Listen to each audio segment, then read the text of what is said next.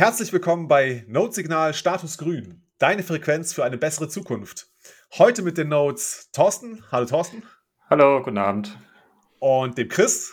Hello. Hi. Und ich bin der Jan Paul. Ähm, Thorsten, hast du die Blockzeit für mich? Klaro, das ist einmal die 3, nee, 735194. Sehr schön. Wir haben uns heute hier zusammengesetzt, um äh, über äh, den Artikel von Lynn Alden, Bitcoins Energy Usage is not a problem, here's why, äh, zu sprechen. Ähm, der auch, äh, ich glaube, parallel, wenn wir hier äh, diese Folge veröffentlichen, auch auf der Aprico-Mediathek auf Deutsch in der Übersetzung dann von Bitboxer vorliegen wird. Ähm, und das Ganze machen wir in der Reihe unserer, ja, äh, wie soll ich sagen, also wir haben so eine kleine Themenreihe Bitcoin und Energie und haben äh, kürzlich mit dem Jesse gesprochen, eine sehr interessante Folge über Grundlagen der Energie oder Energiewirtschaft gesprochen. Heute besprechen wir den Artikel über Bitcoins Energy Usage is not a problem und dann folgt noch eine Folge mit Stefan von Net Positive Money, äh, auch bekannt als Host vom Note Signal, äh, vom Note Signal, das wäre schön, auch bekannt als Host vom Honigdachs, ähm, um über äh, Nachhaltigkeit und Bitcoin Mining zu sprechen. Aber heute geht es erstmal um den Artikel von Lynn Alden. Ähm, Chris, du hast heute Nachmittag einen wunderbaren Tweet unserer ach so geliebten European Central Bank, der EZB, rausgegraben. Was steht denn da schon wieder Schönes drin? Ach, wenn ich ihn doch nur rausgegraben hätte. Ähm, ich habe hier noch auf der Arbeit auf der Arbeit, ne? Habe ich am Ende hier die, die, unsere Folge vorbereitet und mir Notizen gemacht und so. Und ganz am Ende, als ich den Rechner runterfahren wollte, kam in irgendeinem Telegram-Chat, hat jemand diesen Tweet von der EZB hervorgehoben. Und zwar ist Good Old Fat is back, ne? Also heute Nachmittag um 16.07 Uhr. Crypto assets such as Bitcoin have an enormous ecological footprint the estimated energy consumption is comparable to that of some countries und so weiter. Also die gute alte Leier. Dann sitzt du da den Nachmittag und bereitest einen Artikel über den Energieverbrauch von Bitcoin vor und dann kommt wieder dieser Kram. Ey, ich hätte in nassen Putzlappen beißen können. das war so frustrierend, ja. Also ähm, können wir ja in die Shownotes stellen, den, den, äh, den Tweet. Mann, ey, ja, es hört nicht auf. Es hört nicht auf.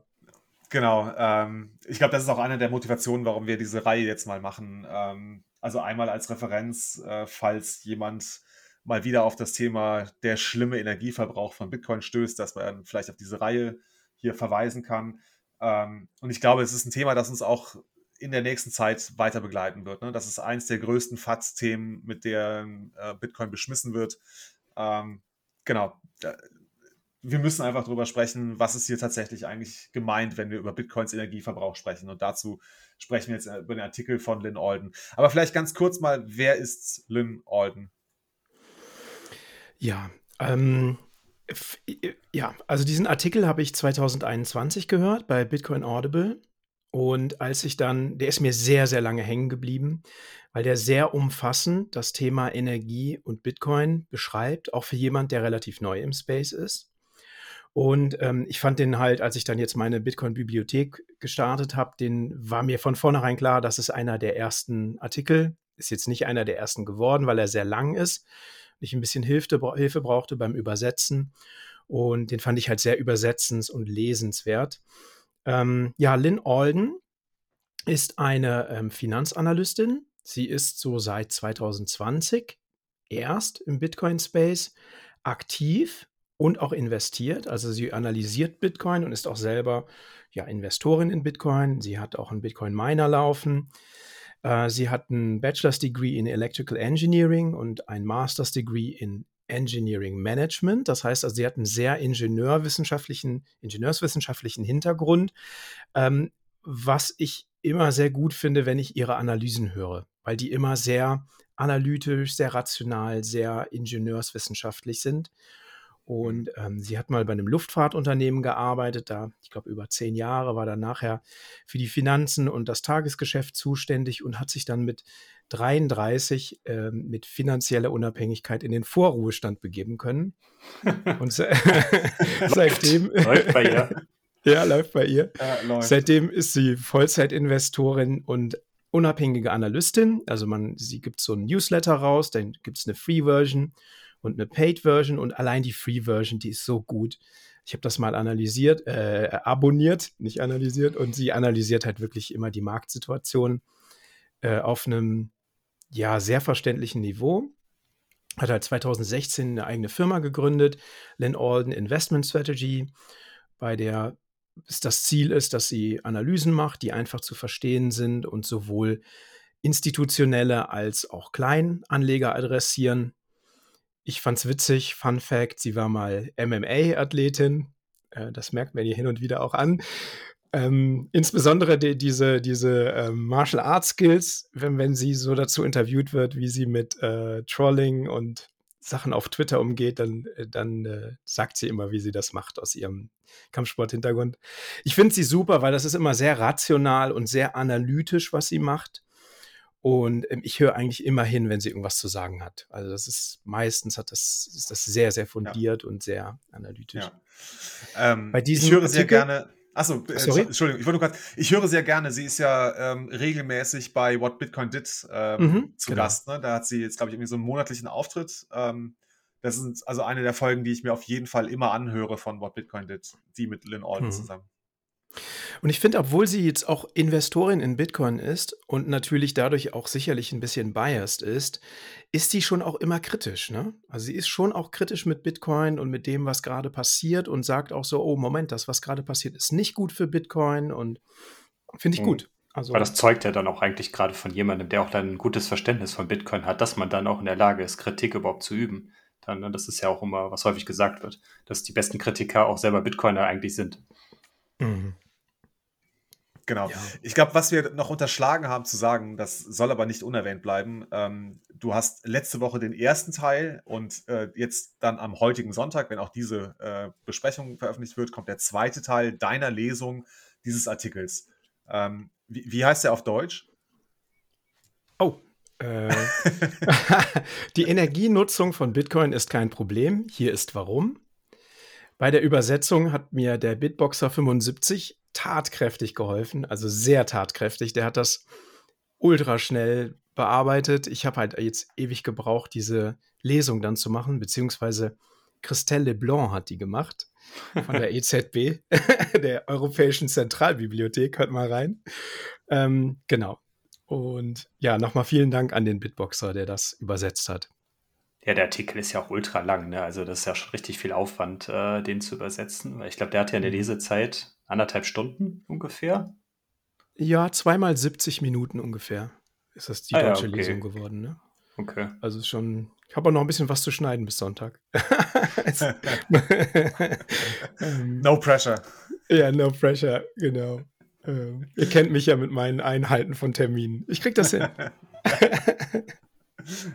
ich, ja, sie hat auch jetzt einen ganz neuen Artikel geschrieben, wer das in Englisch schon lesen möchte.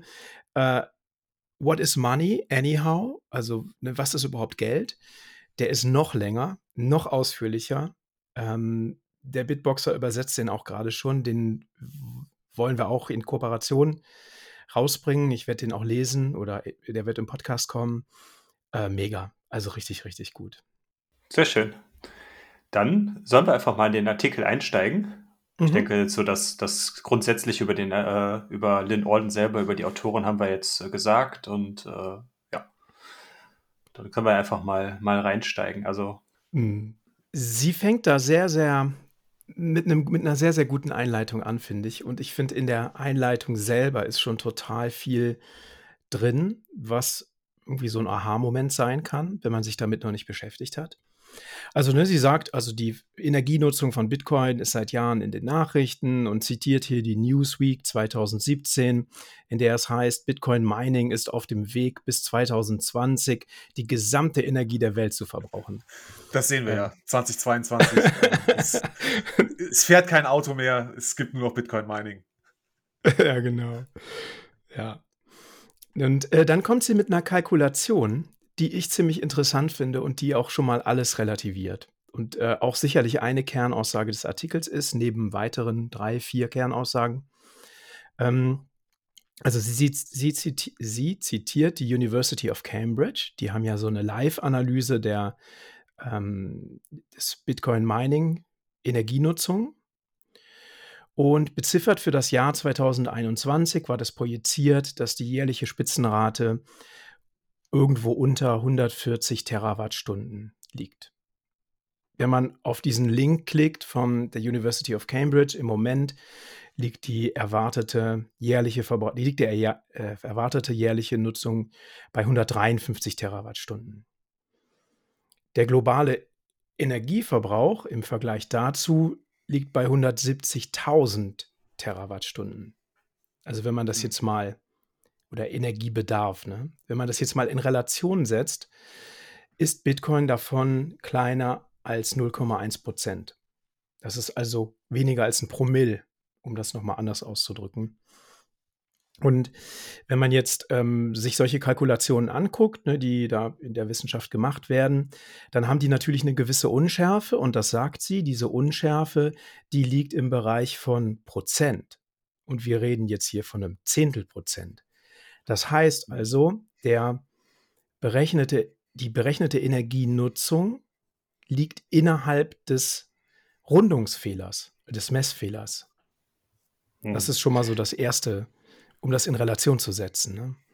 Absolut. Finde ich ja auch spannend, dass die University von Cambridge da überhaupt sowas entwickeln konnte, weil äh, wenn man, glaube ich, versuchen würde, den Energieverbrauch vom äh, Fiat-Geldsystem oder von dem Dollar-Geldsystem irgendwie zu berechnen, da würde man wahrscheinlich kläglich scheitern, weil diese Daten oder diese Informationen, um so einen Wert in irgendeiner Form heranzuziehen, auch überhaupt nicht existieren oder äh, überhaupt nicht ermittelbar sind. Deswegen ist das ja schon spannend, dass wir überhaupt hier das so mehr oder weniger konkret dann äh, mit den gesagten Rundungsproblemen auch äh, darstellen können. Auch dann sogar so mhm. mehr oder weniger in Echtzeit. Das ist auch, glaube ich, ein bisschen das Problem von Bitcoin, ne? dass die Energienutzung von Bitcoin so transparent ist. Das ist, das ist, glaube ich, das Problem. Da, ja. da würde ich ganz gerne nochmal einhaken. Ähm, also, wie transparent das tatsächlich ist. Ne? Ähm, ich glaube, wir müssen schon sagen, dass wir also jetzt nicht anhand der Bitcoin-Blockchain ablesen können, wie viel Energie tatsächlich aufgewendet wurde, sondern wir können nur anhand der Difficulty abschätzen, wie viele Hashes pro Sekunde ähm, ne, kalkuliert wurden. Mhm. Und dann so durch ja mehr oder weniger gute Annahmen über ähm, ne, die äh, Anzahl der Miner, welche Miner mit welcher Leistung ähm, überhaupt auf dem Markt tätig sind, können wir so daraus ähm, genau eine, eine, Abschätzung liefern, die relativ solide ist, glaube ich. Aber das muss man vielleicht auch sagen, das Cambridge äh, Bitcoin Electricity Consumption Index gibt ja auch äh, obere und untere Grenzen an. Ne? Also Du hast ja mhm. den Mittelwert genannt, der liegt bei, also der Schätzwert liegt bei 153 Terawattstunden, der untere Wert bei 56 Terawattstunden, der obere Wert bei 340 Terawattstunden. Das ist ja schon eine recht hohe Bandbreite. Ähm, genau, das ist dem aber geschuldet, dass man halt in der Methodik da einfach gewisse Annahmen treffen muss. Ne? Welche Miner sind überhaupt noch, wie, also zum Beispiel wie viel Prozent äh, der Miner, die aktuell in, an der Bitcoin-Blockchain arbeiten, sind die neuesten S19 äh, äh, Miner, die am energieeffizientesten sind und die meisten Hashes ja. raus, raushacken. Genau. Ähm, genau. Aber nichtsdestotrotz, der Rundungsfehler bezieht sich ja darauf, dass ähm, ne, wenn wir davon ausgehen können, dass wir, also dass Bitcoin nur etwa 0,1 Prozent der äh, gesamten Energieproduktion überhaupt äh, nutzt, dann ist das tatsächlich im, im Rundungsfehlerbereich der Schätzung, wie hoch der, der globale Energiebedarf oder eine Energieproduktion ist. So rum. Mhm. Ja. Und gerade wenn du jetzt nochmal die, mhm. die oberen und unteren Werte nochmal rannimmst, das wären ja dann auch irgendwie 0,2 irgendwas und das andere 0,05, dann wenn man den, ja. den tiefsten Wert annimmt. Also das mhm. sind halt ja auch ja immer noch quasi genau. zu vernachlässigen ist, vielleicht übertrieben, aber es ist zumindest äh, ja nicht relevant. Ja, eigentlich. Genau, genau. Genau, also es das ist relativ transparent, ähm, wollte ich nur nochmal festhalten, es ist relativ transparent unter bestimmten Annahmen, die man halt einfach treffen muss. Mhm. Und das ist dann auch im Grunde ihr nächster Schritt. Ne? Also sie sagt, wenn jetzt Bitcoin weiterhin erfolgreich ist und zum Beispiel das 10- bis 20-fache der aktuellen Marktkapitalisierung bekommt, dann ähm, kann man das im Grunde aufgrund der, das, das erklärt sie nachher, wie sie dazu kommt, zu dieser ähm, Korrelation, aufgrund der Sicherheitsgebühren, die sozusagen das Netzwerk, Netzwerk über das Mining erzeugt, ähm, dann im Endeffekt mehrere Zehntel, also wenn, wenn wir jetzt 0,1 haben, sind es dann im Endeffekt nachher mehrere Zehntel des globalen Energieverbrauchs oder Energie, der Energienutzung und dann bleibt es im Grunde immer noch ein Rundungsfehler. Also selbst wenn äh, sie rechnet das nachher durch, da kommen wir, glaube ich, noch drauf. Ne? Also wenn ein Coin bei einer Million wäre, kommt sie mit ihrer Kalkulation auf 0,6 Prozent der globalen Energienutzung. Also diese FAT, die da betrieben wird, dass äh, Bitcoin is boiling the ocean und äh, ich habe mir jetzt auch im, im, im, vor, bevor wir jetzt diese Aufnahme gemacht haben, dieses Mora et al. Paper nochmal durchgelesen. Diese zwei Seiten. Ähm, ja, das ist äh, vollkommen übertrieben alles. Also, das, das ja. ja. Ähm, also, falls es jemand nicht mitbekommen hat, es ist vor kurzem äh, klar geworden oder herausgekommen, dass dieses Paper nicht von Mora selber geschrieben wurde. Ähm, und Mora ist auch, also ist wohl ein renommierter Forscher aus seinem Fachgebiet der Meeresbiologie oder irgendwas in der Richtung. Ähm, aber er selber ist nicht äh, unbedingt der Verfasser, sondern es ist von Studenten aus sein, einem Seminar von ihm geschrieben worden. Ähm, also es ist kein wissenschaftlich äh, also ja, ich glaube nicht, dass man das als wissenschaftliches Paper bezeichnen kann. Ist es im Grunde nicht. Es ist ein Versuch von Studenten, sich mal ne, irgendwie ein wissenschaftliches Paper zu schreiben, mehr aber auch nicht. Ähm, genau. Ja, es, ist ja, es ist immerhin in Nature Climate Science erschienen. Ne? Also es ist ja schon total renommiert. Nature an sich ist ja sehr renommiert. Das hat ja so Sub. Äh, und das ist dann Nature Climate, äh, Climate Science, glaube ich, oder Climate Change oder irgendwie so heißt das. Ähm, ja, aber also so oft wie das zitiert wird, das sind halt zwei Seiten mit drei Grafiken. Ähm, I don't know. Wer, also. wer, da, wer da sich auch nochmal äh, was zu anhören möchte, der Kalle war letztens im Gespräch bei der vorletzten Notsignal Status Grün Folge bei uns im Talk von Bitcoin Sozial und er hat da auch nochmal seine Meinung zu, zu abgegeben. Äh, also wer da nochmal reinhören möchte, hört euch das gerne an. Äh, das ist halt, äh, ja, und es ist außerdem auch nur ein Kommentar, der in diesem äh, Magazin erschienen ist, der aber mittlerweile schon wieder von mehreren äh, anderen Publikationen widerlegt worden ist. Also dementsprechend äh, ist das Thema wissenschaftlich eigentlich vom Tisch, aber trotzdem stürzen sich ja immer noch wieder, äh, wie zuletzt jetzt auch Greenpeace, äh, auf dieses Thema und oder stützen sich darauf und benutzen das dann als Fundament mhm. für, äh, für die Klimaschädlichkeit von Proof of Work. Genau. Und sie, sie nimmt das jetzt im Grunde als ähm, Aufhänger für diesen Artikel und sagt, warum gibt es denn so viele sensationelle Meldungen, die dann offensichtlich falsch sind zu Bitcoin? Und die Antwort liegt darin begründet, dass die meisten Leute den Skalierungsprozess, den Bitcoin mit sich bringt oder durchläuft, äh, gar nicht verstehen. Und das arbeitet sie in diesem Artikel auf. Und das ist eigentlich, das finde ich sehr bewundernswerte an diesem Artikel. Das ist im Grunde schon die Einleitung. Ne, letztlich bleibt die Frage, ähm, also wenn, ist es die Frage, ist dir Bitcoin was wert? Also ist ein aus unserer Sicht Sound Money etwas wert? Wenn ja, kann man diese Diskussion führen. Wie viel Energie darf ein Sound Money nutzen? Ich glaube, wir sind uns darüber einig, wie viel das sein kann. Oder wie viel, wie viel Bitcoin da in Anspruch nehmen darf. Ähm, ja. Aber wenn jemand von vornherein sagt, ich, das ist mir nichts wert, dann ist jede, jedes Fünkchen Energie, das Bitcoin nutzt, natürlich Energieverschwendung. Also das muss man schon sagen. Ne? Ja, aber dann lass uns doch gleich mal in, in, das erste Kapitel dieses Artikels von Lynn Alden gehen, weil sie da ja nochmal ähm, ein, zwei Beispiele nennt, ähm, was denn, Bit also was der eigentliche Wert von Bitcoin ist. Ich würde das ganz gerne kurz halten, dass wir es vielleicht nur so stichwortartig kurz besprechen und äh, uns dann wirklich in die, wenn es in die Materie reingeht, ähm, darauf nochmal konzentrieren. Aber was sind denn so die zwei wesentlichen Punkte, die Lynn Alden beschreibt, warum Bitcoin einen Wert oder einen Zweck hat? Ja, ich kann da gerne mal einsteigen. Also äh, die zwei Elementarpfeiler, zumindest so wie ich das verstanden hatte im Artikel bei ihr, sind definitiv das Thema Inflation, dass das, äh, das wie der Chris das gerade schon gesagt hat mit Sound Money, dass äh, Bitcoin hat eine harte Obergrenze, die, wenn sie irgendwann mal im Jahr 2140, wann auch immer das erreicht sein möge, wenn äh, alle alle Halvings durchgelaufen sind, äh, erreicht sind und das Bitcoin dann maximal 21 Millionen hat, wo der, tendenziell wären es eher weniger prinzipiell, aber die Grenze ist oben, oben festgesetzt.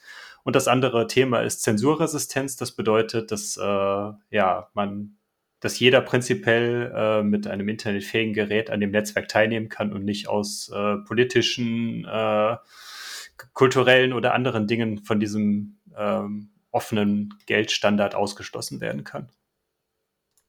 Ja, sie führt ja so einige Beispiele auf, so auch relativ aktuelle ähm, aus Interviews. Ähm, einmal über das, wie soll man sagen, das Funding von Nawalny, äh, Nawalny und ähm, auch ein Interview mit Gladstein, wo er eben viele Cases aufführt, wie Leute ähm, Regimen entkommen konnten, die ähm, suppressive sind oder ähm, ja, wo, wo, Leute, die bis jetzt keine finanziellen Privilegien haben, zum Beispiel Frauen in, der, in dritten Weltländern, wie die eben ähm, freien Handel betreiben konnten und Businesses aufbauen konnten.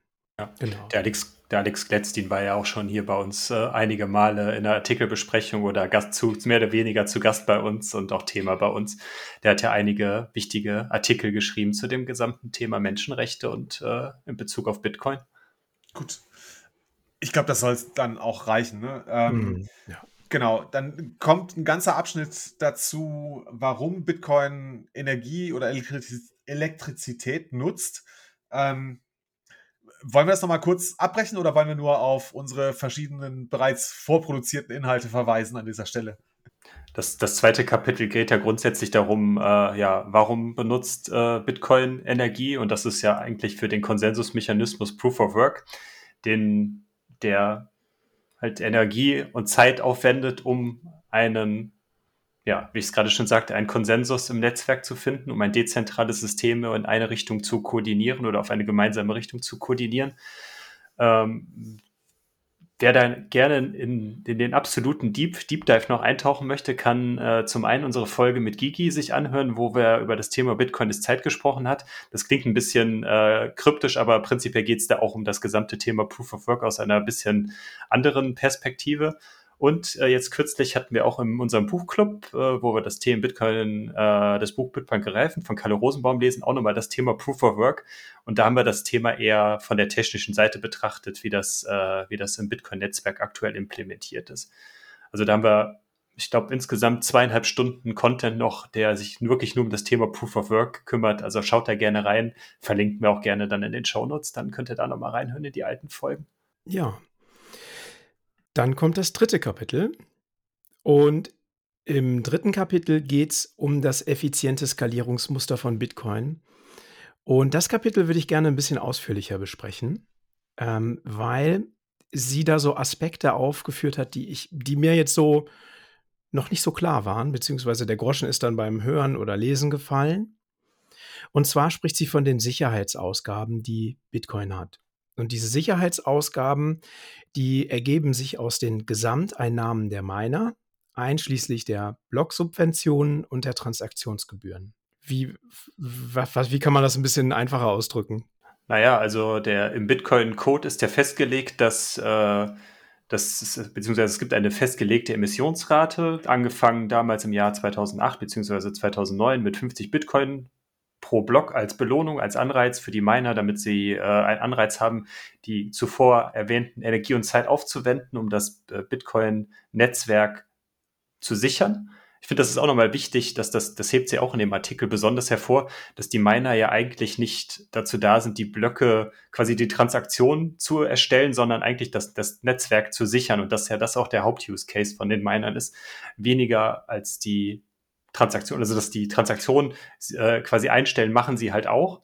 Aber primär ist es ja die Sicherung des Netzwerks, um diesen äh, Konsensmechanismus und so unangreifbar wie möglich zu halten. Und jetzt finde ich, kommt der interessante Punkt, ne, dass sie sagt, die, ähm, dieses Sicherheitsbudget, das, was die Miner genau. ausgeben an Strom, also im Grunde ist das, was die Miner ausgeben, im Wesentlichen Strom. Klar kommt die Hardware dazu, aber die Hauptausgaben sind Strom. Das ist von Jahr zu Jahr gestiegen. Das heißt also, Bitcoin ist immer sicherer geworden, das Sicherheitsbudget mhm. ist gestiegen, aber im Vergleich zur Marktkapitalisierung ist es in Relation gesunken. Das heißt, das Netzwerk ist mehr wert, es wird sicherer, aber das Budget für die Sicherheit ist gesunken. Und das widerlegt im Grunde diesen ganzen FAT. Ne? Das, äh, das Netzwerk wird effizienter bezüglich des, der Energienutzung und der Sicherheit und es steigt im Wert. Aber die, diese, das ist nicht linear. Ne? Das, ist, äh, das, ist, das ist Effizienz. Mhm. Okay, also nur damit ich es nochmal richtig verstehe. Ne? Sie sagt im Grunde, ähm, also relativ gesehen, im Sinne von äh, Anteil des Block Rewards und der Transaktionsgebühren, ähm, der, der sinkt, der, also an, an der, am, am gesamten, an der gesamten Marktkapitalisierung, so rum? Ist das, ist das die Aussage von ihr? Ja, also sie, sie hatte auch so Grafik. Ne? Sie führt das in verschiedenen Grafiken aus. Ne? Sie, sie projiziert im Grunde, also schaut sich die Marktkapitalisierung an über die 13 Jahre, die Bitcoin besteht, projiziert das auch in die Zukunft und schaut sich an, okay, wie, wie hoch war das Sicherheitsbudget, dieses Netzwerk, respektive diese Marktkapitalisierung zu sichern. Das ist absolut gestiegen. Also von Jahr zu Jahr ist das mehr genau. Budget geworden, das für Sicherheit ausgegeben wurde, aber in Relation zur äh, Marktkapitalisierung, also zu dem Wert, der in diesem Netzwerk steckt, ist es geringer geworden. Ne, sie, sie, sie führt das prozentual auf. Ich weiß jetzt die, die Prozente nicht mehr. Kann, wir verlinken ja den Artikel. Also das sind so Tabellen, kann man reingucken. Ne? Also diese, das prozentual wird das Sicherheitsbudget weniger. Das liegt unter anderem daran, dass es das Halving gibt. Na, also dass der Block Reward, also das, was die Miner zur Sicherung des Netzwerks bekommen, ja immer weniger wird in BTC bemessen. Die werden ja in Bitcoin bezahlt. Mhm. Ich, Jan Paul, du guckst, ich lese mal eine kleine Stelle daraus vor. Ja, ne? super, genau, sehr schön. Der Bibliothekar tritt an. das Bitcoin-Netzwerk gibt inzwischen weniger als 2% seiner Marktkapitalisierung pro Jahr für Miner-Einnahmen aus, einschließlich, einschließlich eines Bruchteils von einem Prozent für Gebühren. Im Jahr 2024 wird es eine weitere Halbierung des Block, der Blocksubventionen geben, was die Minereinnahmen wahrscheinlich näher an 1% der Marktkapitalisierung heranbringen kann. Also das Halving sorgt dafür, dass die Minereinnahmen in Bitcoin denominiert sinken. Natürlich wird ein Bitcoin immer mehr wert, aber in Relation zur Marktkapitalisierung wird es trotzdem weniger. Ja, das, das lässt sich ja auch ganz gut veran veranschaulichen, dass wir jetzt, ich weiß nicht wann, es war jetzt vor einem Monat ungefähr, dass der, der, ähm, was war das, der 19 Millionte äh, Bitcoin, glaube ich, gemeint wurde, mhm. oder? Meine ich. Also ja. wir haben im Endeffekt jetzt noch zwei Millionen Bitcoin bis 2140 ausstehen. Also wir haben jetzt noch 120 Jahre, wo jetzt zwei Millionen Bitcoin eigentlich äh, in, im Umlauf gebracht werden, was ja extrem wenig ist im Vergleich zu der Gesamtmenge dann. Sie, sie führt das weiter, ne? Also wenn Bitcoin-System relevant wird, mit äh, 5 bis 10 Trillionen, äh, Englisch Billionen, dann ist das ein pro Coin 250 bis 500.000 US-Dollar. Und dann haben wir mehrere hundert Millionen Nutzer. Dann sind die Sicherheitskosten, also das, was die Miner äh, aufwenden, um das Netzwerk zu sichern, nur noch 0,5 Prozent der Marktkapitalisierung projiziert man das jetzt raus und sagt sie bei einem unverschämt hohen Preis von einem Millionen Dollar pro Coin, also bei super viel Wert, der in diesem Netzwerk steckt, sprechen wir jetzt gar nicht mal von Dollar, dann äh, ist die Marktkapitalisierung eben bei 20 Trillionen Dollar, ne, bei 20 verfügbaren, äh, 20 Millionen Bitcoin. Dann haben wir Milliarden von Nutzer und dann sind das ungefähr auch 0,5 Prozent dessen sind Sicherheitskosten, also Mining, was an Mining aufgewendet wird. Und dann ist das ungefähr 100 Milliarden Dollar und das ist sechsmal so viel Energienutzung wie jetzt. Wenn man darauf zurückgeht, was sie am Anfang des Artikels sagt, dass es 0,1 Prozent sind, dann sind das 0,6 Prozent des globalen, der globalen Energienutzung. Jetzt gibt es ja neue Zahlen vom Bitcoin Mining Council, da kommen wir vielleicht gleich noch drauf, da ist es ein bisschen höher. Aber das ist immer noch unter einem Prozent der, global, der globalen Energienutzung. Hm. Vermutlich äh, ist es ja dann auch so, dass wenn wir im Jahr 2000, das war das 32 oder so, wo was sie da als, Be als, als Beispiel angenommen hat, jetzt nach dem übernächsten Halving, mhm. oder, nach, oder in drei Halvings weiter, dass wir da dann, dass die Welt vielleicht dann auch, weil sich dann die Entwicklungsländer auch schon viel weiterentwickelt haben, das heißt, die Energienutzung dieser Länder hat, ist ja vielleicht dann auch massiv gestiegen, dass wir wieder in Re Relation uns wieder auch verändert haben. Mhm. Dass die Relationsbasis, von der dann wieder diese gesamte Energieverbrauch der Welt ausgenommen wird, dass die sich auch wieder komplett verändert hat in den nächsten jetzt zehn Jahren. Absolut. Auf Bitcoin bezogen wird sich ja auch noch einiges tun. Ne? Also es ist jetzt noch nicht einkalkuliert, dass die Miner eventuell effizienter werden, was ihre Rechenleistung angehen ne, und ihre Energienutzung. Und das kommt ja auch in Ihrem Artikel als nächster Schritt. Ähm, wo kommt die Energie überhaupt her? Ne, also sie führt ja dann, um jetzt was vorwegzunehmen, auch an, dass das zu einem ganz hohen Anteil auch ansonsten gestrandete Energie ist, die eigentlich gar nicht genutzt wird. Wollen wir, bevor wir auf die äh, quasi Energiequellen eingehen, noch mal kurz über die Skalierungsmöglichkeiten äh, von Bitcoin sprechen, weil das ist ja eigentlich der Haupt, Hauptpunkt, den sie in diesem Artikel oder diesem, in diesem Kapitel machen möchte, dass ja wir die ganze Zeit immer nur über die Skalierung vom Main Layer sprechen, aber Bitcoin ja prinzipiell über ein mehrschichtiges System aktuell jetzt schon verfügt, über den dann andere Skalierungen möglich sind als das, was der Main Layer Maximum äh, zur bereitstellt. Auf jeden Fall, ich würde ganz gerne vorher noch eine Sache einschieben, ähm, Thorsten. Und zwar ähm, hat sie so eine sich einer Grafik von be, be, hat die entliehen und aus dem Artikel Demystifying Bitcoin. Ich glaube, der wurde zuletzt bei Aprico gelesen, oder? Irgendwas war da mit Carter. Äh, nee, ähm, das, war, das war ein anderer Artikel. Aber auch, ähm, ich glaube, das war das letzte Wort zu Bitcoins Energieverbrauch. Das okay. ist ein anderer Artikel von Nick Carter. Auf jeden Fall sie, holt sie hier eine Grafik von Nick Carter, die sie auch in ihren Artikel überführt und ähm, führt dann die Relationen auf. Ne? Also sagt zum Beispiel, dass Bitcoin ist zwölfmal kleiner oder der Energieverbrauch oder Energienutzung von Bitcoin ist zwölfmal weniger als Standby-Geräte in US-Haushalten. Also ne, der, der, Preis dafür, dass du den Fernseher immer einfach einschalten kannst mit der Fernbedienung.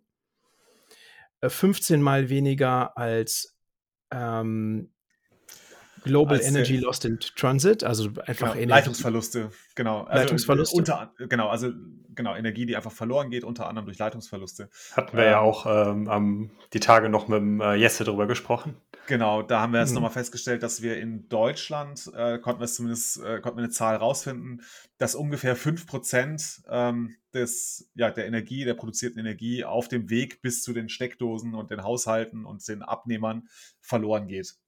Ähm, hm. Genau, also wenn man jetzt die großen Größenordnung einfach mal global annehmen würde, dann könnte man mit dem, allein mit dem, was man äh, an Leitungsverlusten hat äh, oder Energieverlusten hat, ähm, könnte man das Bitcoin-Netzwerk um ein, also ne, mehrfach betreiben. Ja, du könntest das äh, bis über eine Million Dollar pro Coin skalieren, ne? Im Wert.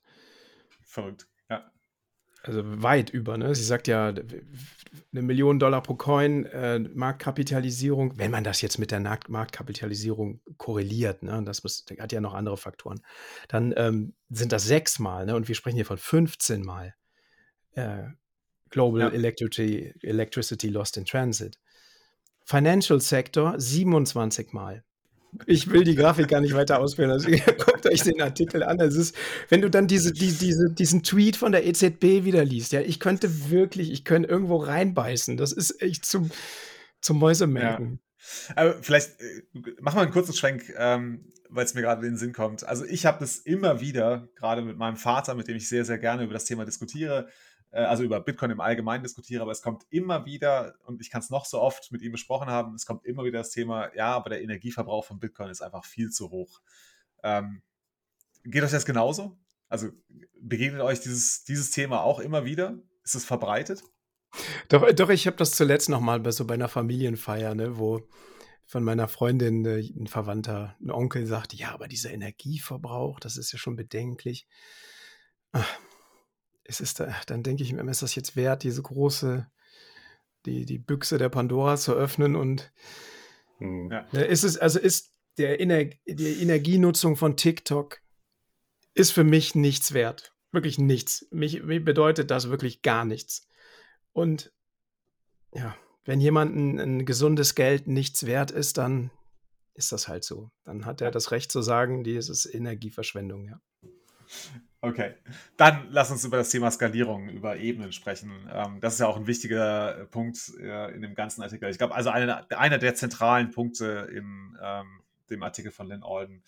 Ähm, und er hebt ja damit an, dass sie äh, diese sehr unglückliche Berechnung von Alex de Vries, auch bekannt als DG Economist, äh, nochmal hervorholt, der ja mal in der Lage war, ich mache jetzt die Anführungszeichen in der Luft, die ihr natürlich als Zuhörer nicht, äh, ja, nicht sehen könnt, ähm, in der Lage war, die Transaktion pro Sekunde von Bitcoin, nee, doch, die, nicht die Transaktion pro Sekunde, den Energieverbrauch der Transaktion zu berechnen, richtig? Ja, also genau. Also die, er, er, hat die, er hat die Transaktion pro Sekunde als Basis genommen, um auf der Basis den Energieverbrauch zu rechnen, zu, zu berechnen von Bitcoin dann, weil er ja dann gesagt hat, Bitcoin kann sieben Transaktionen pro Sekunde maximal machen und wir haben den und den Energieverbrauch, also kann ich das einfach dadurch teilen. Und dann ist ja klar, dass eine Transaktion so und so viel, äh, weiß ich nicht, äh, Energie verbraucht wie irgendwelche Haushalte. Und das war dann so seine, seine Berechnungsgrundlage, die aber, um da, um das Thema direkt vom Anfang an äh, klarzustellen, das ist halt ein Vergleich von Äpfel und Birnen. Also, Genau, und warum ist das so, dass wir das äh, so nicht miteinander vergleichen können? Ich glaube, der erste Punkt, der sie bringt, ist ja, ähm, dass die Energie wird ja aufgewendet gleich viel, ob jetzt eine Transaktion in einem Block drin ist oder ob der Block voll ist und 3000 Transaktionen zum Beispiel drin wären. Ähm, der, der, genau, der, der Energiekonsum für die Miner ist derselbe. Das heißt, man kann das nicht miteinander vergleichen. Genau. Es ist halt, wie, wie ich es gerade eben schon mal am Anfang schon mal gesagt habe, der Energieverbrauch von Bitcoin ist für die Sicherung des Netzwerks da und nicht für die Durchführung der Transaktion, also primär. Und äh, sie gibt da ein gutes Beispiel dran, wenn ein Computer läuft und ich eine E-Mail am Tag verschicke oder 100 E-Mails am Tag verschicke, der Energieverbrauch des Computers ist, ist prinzipiell gleich hoch. Es macht keinen Unterschied, ob, äh, ob ich viel oder wenig Mails verschicke. Um da so eine Analogie dann mal in die normale Welt zu bringen. Genau. Gibt es sonst noch was zu diesem äh, FATS-Thema von Alex de Vries zu sagen? Ähm, äh, da wird ja auch häufig angeführt der Vergleich zwischen Visa als äh, Zahlungsnetzwerk oder als Kreditkartennetzwerk im Vergleich zu Bitcoin, dass die Transaktionsfähigkeit von dem Netzwerk ja total, äh, äh, also total unterbemittelt ist, dass es ja nicht äh, relevant oder äh, total langsam alles wäre. Aber da vergleicht man ja dann wieder ein Settlement-System, wie es zum Beispiel jetzt dann auch dann das Fatwire-System von, der, von den Amerikanern ist ähm, das, das wäre das, das Pendant prinzipiell zu Bitcoin und nicht, äh, nicht ein Zahlungs-, also das ist zum Beispiel Fatwire mit, mit Visa. Das sind zwei unterschiedliche, komplett unterschiedliche Systeme, die aufeinander aufbauen. Aber hier wird quasi jetzt dann das, das halt so miteinander verglichen, was ja dann eigentlich überhaupt keinen Sinn macht. Genau, das mhm. fand ich noch eine spannende Zahl. Da sie äh, schreibt ja in ihrem Artikel, dass das Fatwire-System zehn, zehn Transaktionen pro Sekunde bewältigen kann. Also es ist doppelt so schnell wie das Bitcoin-Netzwerk. Es erfüllt halt den gleichen Zweck. Es ist halt auch ein Settlement-System, was halt einmal am Tag dann in der Nacht so als, als Batch dann irgendwo läuft, wo dann alle Transaktionen dann so finalisiert werden. Aber es ist halt kein, äh, kein Instant-Netzwerk, was halt mhm. halt irgendwo zentralisiert dann, äh, äh, wo, wo im Prinzip jetzt im Vergleich im Beispiel bei Visa Visa einen Datenbankeintrag aktualisiert und damit sozusagen die Zahlung ausgeführt wurde, obwohl die Zahlung gar nicht in dem Sinne richtig gesettelt durch oder äh, nicht richtig final durchgeführt worden ist. Abgewickelt, ne? Ich glaub. Abgewickelt, ja, ist ein gutes Wort, ja. Danke. Also eine Quelle, die sie jetzt nicht anführt, aber sicherlich ist das erwähnenswert hier in dem Zusammenhang, ist ähm, Layered Money von Nick Batier. Das Buch, der im Grunde erklärt, ne, wie, wie ist Geld gestaffelt, ne, welche Settlement-Netzwerke gibt es und wie wird Geld abgerechnet. Das gibt es ja jetzt auch in Deutsch, ne, übersetzt bei Apriko.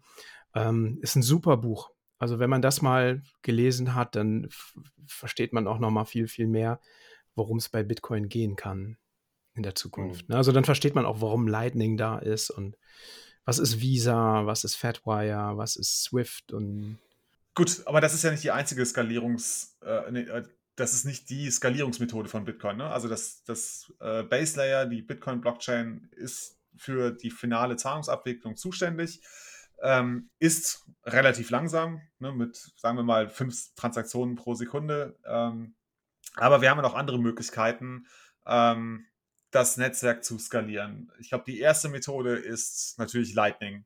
Ähm, genau, wie, wie, beschreibt Lynn Alden das Lightning-Netzwerk in diesem Artikel? Hm, sie fügte als, führte als Beispiel an, dass Lightning prinzipiell so funktioniert wie so ein Bierdeckel in einer Bar. Also man schreibt im Endeffekt dann äh, mit seinem Zahlungspartner, in dem Fall jetzt dann dem Barkeeper, man schreibt dann auf dem Deckel dann die ganze Zeit dann seine, äh, seine Getränke auf und äh, im Beispiel von ihr wird dann halt am Ende des Abends abgerechnet, aber prinzipiell hat man dann schon in der ganzen Zeit, in der Abend, in dem man dort Getränke konsumiert, Transaktionen, die man dann führt, weil man immer wieder neue Getränke ordert. Und am Ende des Abends wird dann die Transaktion oder dann wird dann im Endeffekt der Deckel erst beglichen. Und das ist dann auch die Analogie zu, zu Lightning, dass, dass äh, zwei Benutzer einen Zahlungskanal zueinander öffnen. Diese Zahlungskanäle werden dann auf dem Hauptnetzwerk abgewickelt in einer Transaktion. Und dann können über diesen Zahlungskanal so häufig Transaktionen hin und her geschickt werden, die komplett unabhängig von dem Basislayer sind von Bitcoin. Und erst, wenn man dann möchte, kann man diese Transaktion dann, wenn, wenn dann der Zahlungskanal nicht mehr vonnöten ist, kann dieser geschlossen werden und dann werden, wird der finale Stand dieser, dieses Hin und Her dann auf den Base Layer wieder zurückgeführt. Und das ist dann die vergleichbare Analogie zur Bar. Genau. Was ja auch wieder gegen das Argument von De Vries spricht, ne? weil wir jetzt eigentlich sehen, dass eine Bitcoin-Basis-Layer-Transaktion, die könnte ja eine Kanaleröffnung sein auf dem Lightning-Netzwerk beziehungsweise dann die zwei Transaktionen einschließen. Und dazwischen können hunderte, tausende, ja, hunderttausende von Transaktionen liegen, sodass also dieses, diese Maß, dieses Maß von ne, Transaktionen, also macht überhaupt keinen Sinn mehr, weil eine Bitcoin-Transaktion auf dem Base-Layer hunderttausende von Transaktionen enthalten könnte. Ja, absolut. Ich meine, jetzt das beste Beispiel ist jetzt hier das SAT-Streaming für die Leute, die uns jetzt über eine Podcasting Value for Value App hören, die uns dann ein paar Sats rüber streamen. Könnt ihr gerne übrigens machen, wenn, wenn euch das gefällt, was wir machen, könnt ihr uns hier einen Boost schicken. Aber da bekommen wir dann auch dann ja viele kleine Zahlungen von euch, zumindest die bei denen, die das benutzen. Und da kann man ja minütlich prinzipiell kleinere Beträge von Sats schicken. Und das ist, sind ja dann auch schnell dann bei einer Stunde Inhalt dann 60 bis 100 äh, Transaktionen, die da von einem User dann durch einen Zahlungskanal gehen. Und da sieht man sehr gut die Skalierung, die dann damit äh, abgebildet werden kann. Und keine von denen ist auf der äh, auf dem Main Chain abgebildet, ne? Ja, genau. Ja, sehr schön. Ähm, vielleicht, um das nochmal zu ergänzen, ähm, was noch fehlt in der Beschreibung, das Schöne ist ja, dass du hast ja jetzt den Fall beschrieben, dass wir einen Zahlungskanal zwischen zwei Personen aufmachen können. Aber das Lightning-Netzwerk ist so implementiert, dass du einen bestehenden Zahlungskanal nutzen kannst, um ähm, darüber hinaus noch Transaktionen zu versenden. Also ich habe zum Beispiel einen Zahlungskanal mit dem Thorsten, der Thorsten hat einen mit dem Chris, aber ich habe keinen mit dem Chris. Das heißt, ich könnte aber dem Chris über die Kanäle von mir zu Thorsten und von Thorsten zu Chris auch dem Chris ein paar Satz zukommen lassen. Nur als Ergänzung ja. nochmal. Genau, und das wird dann rein programmatisch dann vertrauensfrei im Code dann halt abgebildet, dass, dass da kein Vertrauen zwischen, zwischen den Partnern dann halt stattfinden muss und dass der Code oder die, die Implementierung von Lightning das halt äh, vertrauensfrei löst, dass die Zahlung zwischen dir und dem Chris dann über mich stattfinden kann, ohne dass ich jetzt dann, wenn ich das Geld von dir bekomme, damit irgendwie weglaufen kann. Mhm. Das führt sie auch nochmal an, ne? Das, also das Skalierungssystem vom ja, Visa führt sie da ja auf, ne? dass das eben nicht vertrauensfrei ist und dass eben Lightning auch dezentral ist. Genau. Nächste Schicht. Ähm, also sie führt mehrere Schichten an und als nächstes führt sie Liquid auf. Liquid ist vielleicht nicht ganz so geläufig wie Lightning. Äh, Liquid ist eine Sidechain von Bitcoin und da funktioniert das so, dass man ähm, Bitcoins ähm, ja fest, wie, wie nennt man das? Pack-in, also Pack-in-Transaction. Ich habe es auch in der Übersetzung Pack-in genannt die setzt man fest, ja, ne? Also die. Genau, mhm. genau. Die werden festgesetzt. Ja, so, das ist vielleicht ein ganz gutes Best Bild. Ist ja eigentlich ähnlich wie bei Lightning auch. Da werden die, wenn die On-Chain-Funds ja auch gelockt, also im Endeffekt oder fest, festgehalten. Das ist mhm. eigentlich das gleiche Prinzip. Einmal um 90 Grad gedreht. Nicht ja. oben drauf, sondern an der Seite. Also du hast dann diese, diese eingepackten, festgesetzten Bitcoins, die werden dann äh, in, ähm, wie heißen sie, LBTC-Tokens gewandelt und die können dann auf dieser Sidechain schneller setteln. Und bis man dann irgendwann sagt, okay, ich, ich hole die Bitcoin da jetzt raus, dann äh, werden sie wieder halt in der Mainchain verwendet. Ne? Ähm, genau, und der Vorteil ist halt, dass diese äh, Liquid Sidechain, die wird halt von einem Konsortium oder einer Föderation betrieben. Ähm, also es ist kein in dem Sinne rein dezentrales Netzwerk wie das Bitcoin-Netzwerk, ähm, sondern es gibt halt genau benannte und bekannte äh, Mitglieder in dieser Föderation und die setteln quasi, also die, ja genau, die sorgen dafür, dass es diese äh, Transaktionen in dem äh, Liquid-Netzwerk gesettelt werden hat den Vorteil, dass es halt viel, viel schneller geht. Also die Blockzeiten in dem Sinne auf der Liquid Sidechain liegen bei ungefähr einer Minute. Also jede Minute okay. gibt es einen Block mhm. und ich glaube, die Blöcke können auch um einiges größer sein als äh, die Bitcoin-Blockchain. Äh, mhm, Blöcke. Mhm. Das wird ja auch eher so von Unternehmen und von Börsen benutzt. Ne? Ist jetzt kein äh, End-User Sidechain wie, Light, wie Lightning. Und ich habe zuletzt bei Plebs Taverne, hat der Kitters gesagt, ähm, Lightning ist für die Plebs, Liquid ist für die Chats. Musste ich sehr lachen, als ich das gehört habe. es, es, ist ein anderer Use Case, das ist richtig. Ne? Also ähm, genau, es macht halt gerade für, für Börsen oder für ja, Unternehmen, die größere Beträge versenden wollen, äh, macht es Sinn, Liquid zu nutzen. Wir haben ja auf jeden Fall die Begrenzung äh, im, im Lightning-Netzwerk, dass wir da jetzt nicht Beträge von einem Bitcoin aufwärts schicken können. Ich weiß, ich, ich meine, ich hätte mal gehört, also René Pickard hat, glaube ich, mal ein paar hundert, paar Millionen Satz hat er, glaube ich, hinbekommen. Oder auch mehrere Bitcoin. Ich weiß es gar nicht. Aber es ist auf jeden Fall nicht so, dass man zehn Bitcoin über, ähm, die, äh, über Lightning vers versenden könnte. Ähm, das ist bei Liquid überhaupt kein Problem. Da kannst du auch Hunderte oder Tausende von Bitcoins ganz easy äh, verschicken. Ähm, genau, und dann richtet sich tatsächlich nicht an die Plebs, sondern halt an die großen Player in dem Ökosystem Bitcoin, ähm, die halt schnell äh, und mit einem, ja, also mit einem finalen, schnellen finalen Settlement ähm, Bitcoins transferieren wollen. Also über die Liquid Sidechain schnell irgendwo anders hin. Und da hast du immer die Garantie, dass du ein Pack-out, also quasi das Rauslösen aus Liquid relativ schnell und sicher gestalten kannst. Und dann hast du wieder Bitcoins auf der Main Chain oder auf der Haupt, auf der Basis-Blockchain. Mhm. Ja. Die äh, besagte Folge da von Plebs Taverne, da war der Volker zu Gast, unser lieber Volker, und ähm, hat so ein Ask Me Anything gemacht. Und da hatte jemand das nochmal gefragt mit Liquid und er hat das dann ziemlich ausführlich erklärt. Also wer da sich jetzt weiter für interessiert, der kann da mal reinhören. Ask Me Anything with Volker. Ja, können wir gerne auch nochmal verlinken. Vielleicht schreiben wir uns das nochmal auf, dass wir das nicht vergessen. Mhm. Ähm, genau, vielleicht als, als Ergänzung noch dazu ist, wir haben dann aber, wie der Jan Paulus eben, glaube ich, schon ganz kurz gesagt hat, bei Liquid trotzdem das Pro nicht das Problem, aber zumindest wir haben es, wir haben, haben da Unternehmen hinter, die halt, denen, denen man vertrauen muss. Also es ist halt kein komplett vertrauensfreies System mehr. Das heißt, wir haben da so eine Übergangsschicht, wir haben quasi ein bisschen mehr Zentralisierung, ein bisschen weniger, äh, ein bisschen mehr Vertrauen, aber dafür mehr Geschwindigkeit. Um das nochmal so das in Relation zu stellen. Ich glaube, es gibt halt so ein Dezent, also es gibt so ein Dreieck, was in diese drei Richtungen gibt. Es gibt Zentralisierung, Vertrauen und ähm, Skalierbarkeit. Und irgendwo da ordnen wir jetzt dann die unterschiedlichen Systeme ein. Und als letztes, als letzten ähm, Skalierungslayer, den die Lynn Alden hier noch anführt, sind dann zum Beispiel auch sowas wie Börsen. Das heißt, die Leute, die jetzt zum Beispiel äh, überhaupt nicht mit Bitcoin auf dem, quasi mit dem richtigen Bitcoin auf den eigenen Adressen oder in der Selbstverwaltung gehen ähm, und einfach nur zum Beispiel auf einer Börse wie Coinbase, Kraken oder sowas ihre Coins halten und die dann äh, dort liegen lassen und das von jemand anderem kaufen, die machen ja nichts anderes, dass da äh, die Börsen auch nur Datenbanken aktualisieren. Da finden auch keine Transaktionen auf, der, auf dem Hauptnetzwerk statt, aber es finden trotzdem Transaktionen unter Usern statt. Mhm. Ja, sie führt, sie führt auch Cash App oder PayPal an. Ne? Da, genau. da wird im Grunde nur der Server von Cash App, PayPal oder der Börse aktualisiert und es on-chain genau. passiert ja gar nichts. Ne? Ja.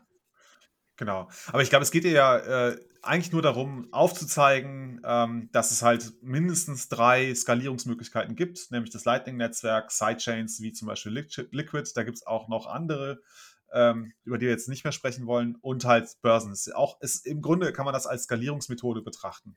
Genau, richtig. Gut, dann moving on, oder? Zum ja. Thema, wie Bitcoin ansonsten verschwendete Energie nutzt. Das war ein sehr spannendes Kapitel, fand ich. Auch sehr plastisch mit sehr, sehr vielen schönen Beispielen. Ähm, wie wollen wir den Einstieg machen? Ähm, ich glaube, der Anfang ist, ne, dass Bitcoin-Miner ja immer mit klassischen Verbrauchern konkurrieren würden. Ähm, Nee, also dass sie es nicht tun würden. Der, der Fakt ist, dass sie, ne, dass, dass, dass die Energie fürs Bitcoin-Mining ja anderswo sinnvoll eingesetzt werden könnte. Hm. Aber der Punkt, den sie macht, ist, ähm, nein, äh, sie konkurrieren eben nicht mit den klassischen Verbrauchern. Ähm, da, ja, aus welchen Gründen eigentlich? Ich kann da mal ein bisschen was zu erzählen, wenn ihr wollt. Äh, ja, also mhm. grundsätzlich ist es halt so, dass die großen Energiequellen selten in den, äh, in den urbanen Regionen sind, wo sich, äh, wo sich Zivilisationen oder Menschen ansiedeln. Menschen siedeln sich da an, wo sie gute Handelsstraßen haben. Das ist, findet häufig dann am Meer statt oder in Flüssen oder in sonstigen Sachen, wo man gut prinzipiell äh, Waren einfacher transportieren kann, als wenn man irgendwo mitten im platten Land ist oder irgendwo in der Wüste. Und in diesen Regionen ist selten der Fall, dass dort die großen Energiequellen in irgendeiner Form sind, weil da haben wir wahrscheinlich wenig, äh, wenig Solarkraft, wir haben da wenig Wind und, äh, und auch die ganzen Kohle- und Uranvorkommen werden prinzipiell auch nicht in diesen Regionen liegen, sondern irgendwo eher im Gebirge, die eher für Menschen oder für Städte ungeeignet sind. Und das zeigt auch ganz gut dann auf, dass wir da dann dass prinzipiell da eher die Region, also die Regionen sind, wo die Energie zu finden sind und nicht da, wo die Menschen leben. Genau, und die Energie das hat sie ganz schön gesagt. Äh, sorry, Chris, äh, das hat sie ganz schön gesagt, ne, dass ähm, äh, man sieht ganz deutlich daran, dass wir uns nicht dort ansiedeln, wo die Energie ist, weil wir Menschen dafür bezahlen, dass sie die Energie irgendwo anders herholen und zu uns transportieren, damit wir sie dort, mhm. wo wir sind, nutzen können. Ja. Bitte, Chris, ich wollte dir nicht ins Wort gefallen. Nee, ich wollte genau das sagen. Ah, okay. also wir, wir bezahlen Leute dafür, dass sie uns die Energie bringen. Und das ist natürlich nicht immer effizient. Ne? Also, und da geht halt auch viel verloren. Und es gibt dann halt auch gestrandete Energiequellen. Also zum Beispiel, wenn man überlegt, was macht jetzt eigentlich zum Beispiel Island? Die produzieren total viel Aluminium, weil äh, Aluminiumproduktion ist total energieintensiv und die haben halt total viel Energie was machen sie damit? Die können sie nicht irgendwie in einer Batterie sammeln. Die Batterie ist das Aluminium, das sie dann monetarisieren. Ne? Ja, sehr gut. Genau, also sie ähm, führt jetzt ein Beispiel auf, das finde ich super. Das ist mir auch damals, als ich den Artikel gehört habe bei Bitcoin Audible, ähm, sehr, sehr hängen geblieben. Ähm, wir sprachen ja davon, ne, dass die Zivilisation ist ja nicht unbedingt immer da, wo die Energie ist, sondern die Energie kann durchaus dann bei Wasserkraft sein oder da, wo viel ja, Energie auftaucht, ne? äh, Thermalenergie. Ähm, Geothermie, meine ich. Ähm, und da führt sie ein Beispiel auf mit Nick Carter, der, der in einem Artikel gesagt hat, wenn man die Welt als eine topografische 3D-Karte darstellen würde und die Stellen, wo es einen Energieüberschuss gibt oder viel Energie, die frei wird, wie zum Beispiel Geothermie oder Wasserkraft. Und man wird die, diese Stellen, die wären in dieser topografischen Karte tief. Also eine topografische Karte ist 3D und die tiefen Stellen sind die, wo Energie frei wird. Und man würde dann ein Glas Wasser nehmen und dieses Wasser über die Karte kippen, dann würde sich das da sammeln, wo diese äh, überschüssige oder das Übervorkommen an Energiequellen ist. Und das Wasser ist Bitcoin. Bitcoin sammelt sich, geht dahin, wo die Energie günstig verfügbar ist. Und ansonsten sie keiner brauchen kann, weil wir Menschen sie nicht schwer von dort weg transportieren können. Ne?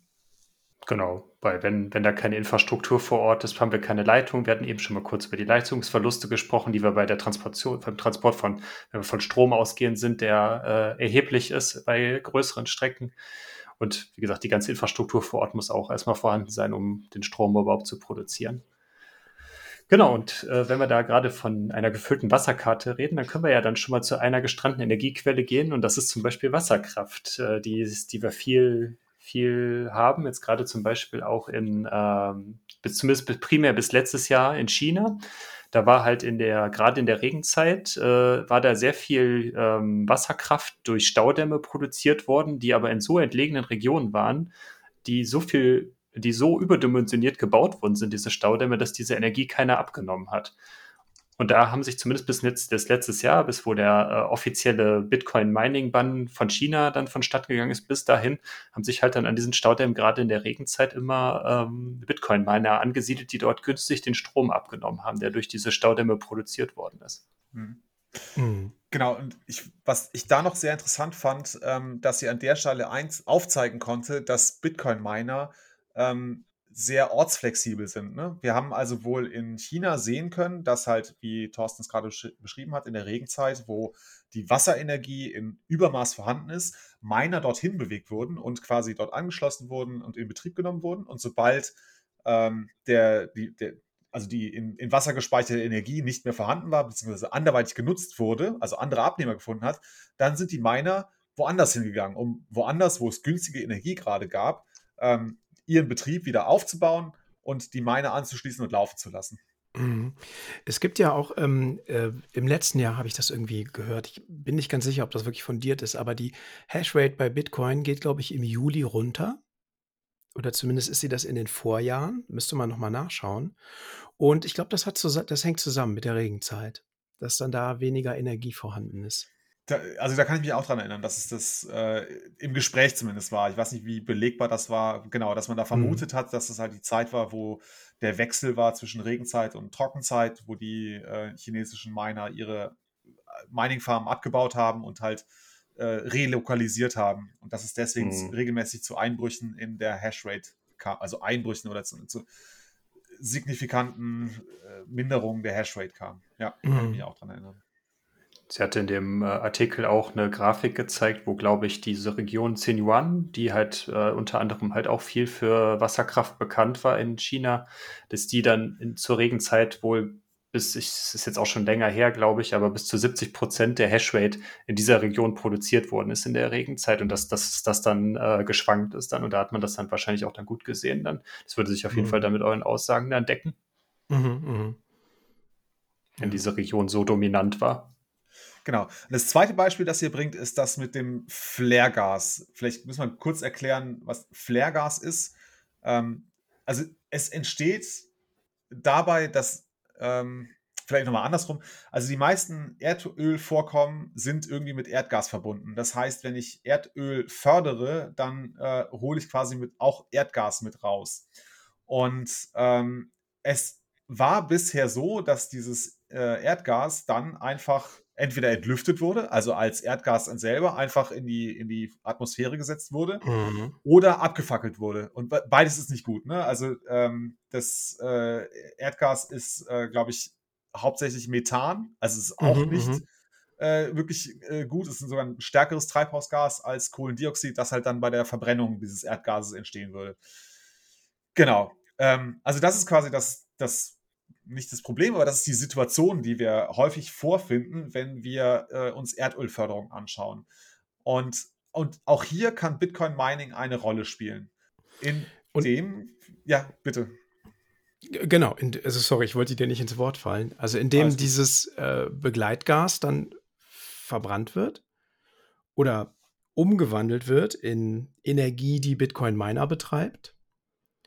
Und somit dann ja in, in, in Hashrate und Wärme umgewandelt wird.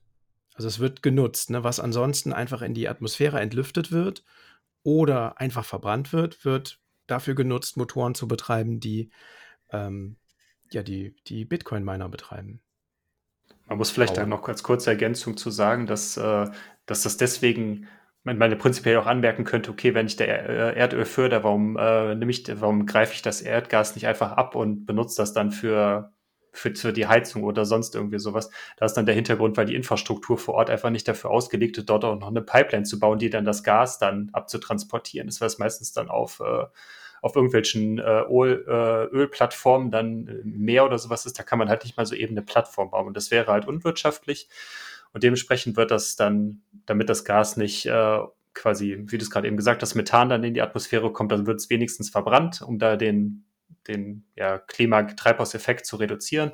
Aber man hat trotzdem halt diese verschwendete Energie, die man da einfach dann abbrennt und die Wärme geht ja trotzdem dann in die, äh, verschwindet dann im Nichts oder geht dann in die Atmosphäre.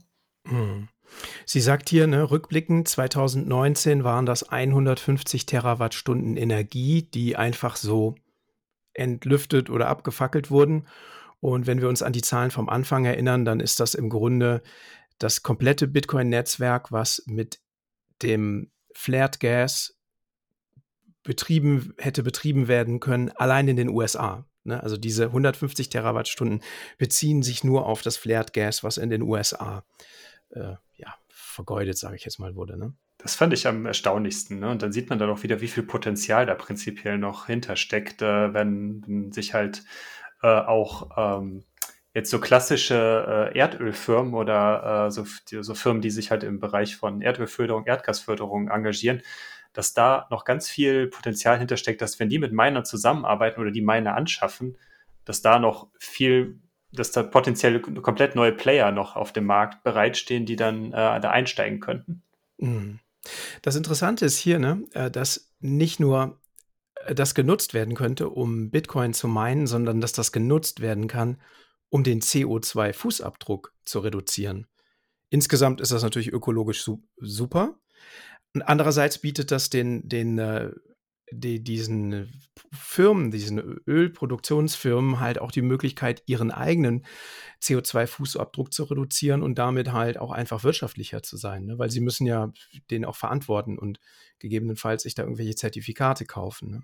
Also Bitcoin ist da im Gegenteil, könnte da tatsächlich sogar einen, einen grünen Effekt haben. Ne? Also das ist auch der, so könnte Bitcoin tatsächlich den CO2-Fußabdruck reduzieren. Kannst du das nochmal genau erklären? Das verstehe ich jetzt gerade nicht so genau, wie, äh, weil das Gas abfackeln machen wir jetzt ja aktuell auch schon. Wir nutzen die Energie dann mit Bitcoin-Mining nur. Aber dadurch wird die Erdölförderung ja nicht grüner. Nee, die Erdölförderung an sich wird nicht grüner, aber das Flared Gas geht nicht in die Atmosphäre als Methan und wird nicht einfach verbrannt, sondern das wird eben betrieben, um und eben in diesem Motor, der den, den Bitcoin-Miner dann betreibt, äh, durchgelaufen, durchlaufen lassen und ist noch viel, also dass das, was da rauskommt, ist viel, viel grüner oder viel, viel weniger schädlich, als wenn du es einfach verbrennst. Das würde dann äh, voraussetzen, dass wir dann in diese, äh, in das System, was dann die, den, das Ding verbrennt, dass wir da Filteranlagen und sowas dann einbauen, genau. die jetzt vielleicht in diesem, man kennt ja so, äh, so Bilder von so Erdölbohrplattformen, äh, wo dann immer so eine kleine Flamme dann irgendwie drüber genau. brennt und das ist ja dann genau das Flared-Gas. Okay. Ja, aus genau. dem Gesichtsaspekt wird es wahrscheinlich Sinn machen, wobei ich das nicht beurteilen kann. Ja, also ich habe da auch mal so, so Podcasts zugehört, da hieß es dann, dass das total, also dass das dann im Grunde äh, Zero Emission ist, ne? C Zero CO2 Emission, das weiß ich nicht. Ne? Aber es ist sicherlich, wenn das vernünftig gefiltert wird, ist das ähm, ökologisch sinnvoller, als es einfach in die Atmosphäre zu verbrennen. Genau, also wenn man davon ausgeht, dass äh, Bitcoin einen Zweck erfüllt, ne, zum Beispiel Inflationsschutz oder äh, einfach ein Sound Money ist, ähm, dann macht es auf jeden Fall Sinn, äh, statt das Erdgas einfach zu verbrennen oder in die Atmosphäre zu äh, entlüften, das zu nutzen, um das Bitcoin-Netzwerk weiterhin zu sichern. Ne? Ich glaube, das so ist das Argument. Äh, also das ehrliche Argument. Ne? Es ist trotzdem äh, wird dabei äh, CO2 ja entstehen. Das, das Gas wird ja dann trotzdem irgendwie verbrannt, wenn ich da, ne? muss, muss ja, um irgendwelche Generatoren zu betreiben, die den Strom erzeugen, mit denen die Miner betrieben werden. Genau, aber es kann ja dann, ne, ich weiß nicht, ob da was da für ein Abgas entsteht, aber das kann ja nochmal gefiltert werden und mhm. ist auf jeden Fall anders, als wenn du es einfach dann in die Atmosphäre verbrennst. Da geht es auf jeden Fall schnell in technische Tiefen, in denen wir uns nicht auskennen. Ja, sorry. genau. Also sie führt das auch nochmal auf. Ne? Es könnte dazu beitragen, dass die, äh, diese Firmen dann die ESG-Bewertungen verbessern, wobei ESG ist nochmal ein anderes Thema, kommen wir vielleicht gleich auch nochmal drauf. Genau. Ähm, ein weiterer Punkt, den sie anbringt, ähm, den würde ich ganz, also vielleicht nur ganz kurz halten, ne? das Mining als Netzbatterie und da an der Stelle nochmal kurz darauf verweisen, dass wir in der Folge mit Jesse ganz explizit über dieses Thema gesprochen haben. Ähm, ne? Also wie das Bitcoin Mining dabei helfen kann, ähm, die Energieproduktion zu steuern, ne? durch das Zu- und Abschalten von Mining-Kapazitäten äh, bei den Energieproduzenten. Was ich aber ganz spannend fand, waren zwei Beispiele, die sie gebracht hat. Einmal ähm, dieses, die Firma Oklo, die sich ja vorgenommen hat, so Mini-Atomkraftwerke äh, zu bauen. Ähm, genau, und also wenn ich es kurz fassen würde, ich glaube, die größte Herausforderung ist, äh, so ein, so ein Mini-Atomkraftwerk produziert, weiß nicht, 15 Megawatt. Ähm, du hast aber einen Abnehmer, der hat nur 10 Megawatt.